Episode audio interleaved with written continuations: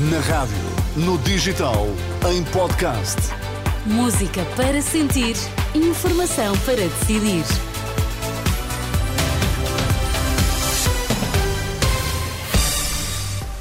As notícias das duas na Renascença. Maria João, quais são os temas agora em destaque?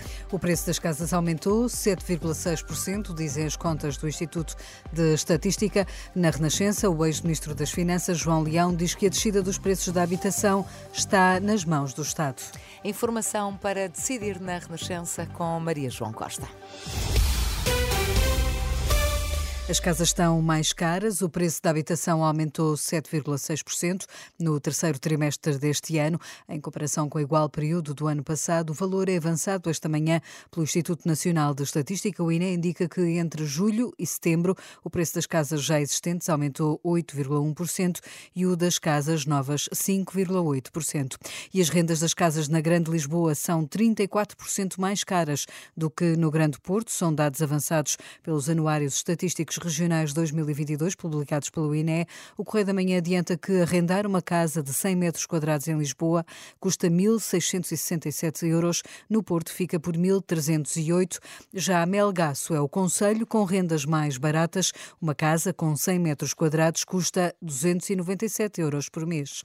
E o antigo Ministro das Finanças, João Leão, diz que a descida dos preços da habitação está nas mãos do Estado. O economista considera que mais do que construir casas, o Estado deve alterar as políticas de de ordenamento do território para mexer com o mercado. Não necessariamente o Estado tem que intervir fazendo construindo. Casa, não, construindo, mas no ordenamento do território, o Estado, facilitando zonas onde se pode construir, tem uma, uma capacidade, cabe ao Estado, tem uma grande capacidade para fazer reduzir uh, drasticamente estes preços. Mas para isso precisa, ser, precisa ter, uh, continuar uma estratégia agressiva de, de, uh, de criar, porque Lisboa, este, o preço da habitação também de uma forma reflete o sucesso ao nível do emprego e do turismo e da, da atração de trabalhadores para, para as grandes de Lisboa, áreas de Lisboa e Porto, mas isto implica, mostra que esta grande divergência que há entre os preços e os salários e os custos de construção mostra que o preço das rendas associado aos terrenos está extremamente elevado e é algo que cabe ao Estado reduzir isto e pode fazer isto através de políticas de ordenamento território.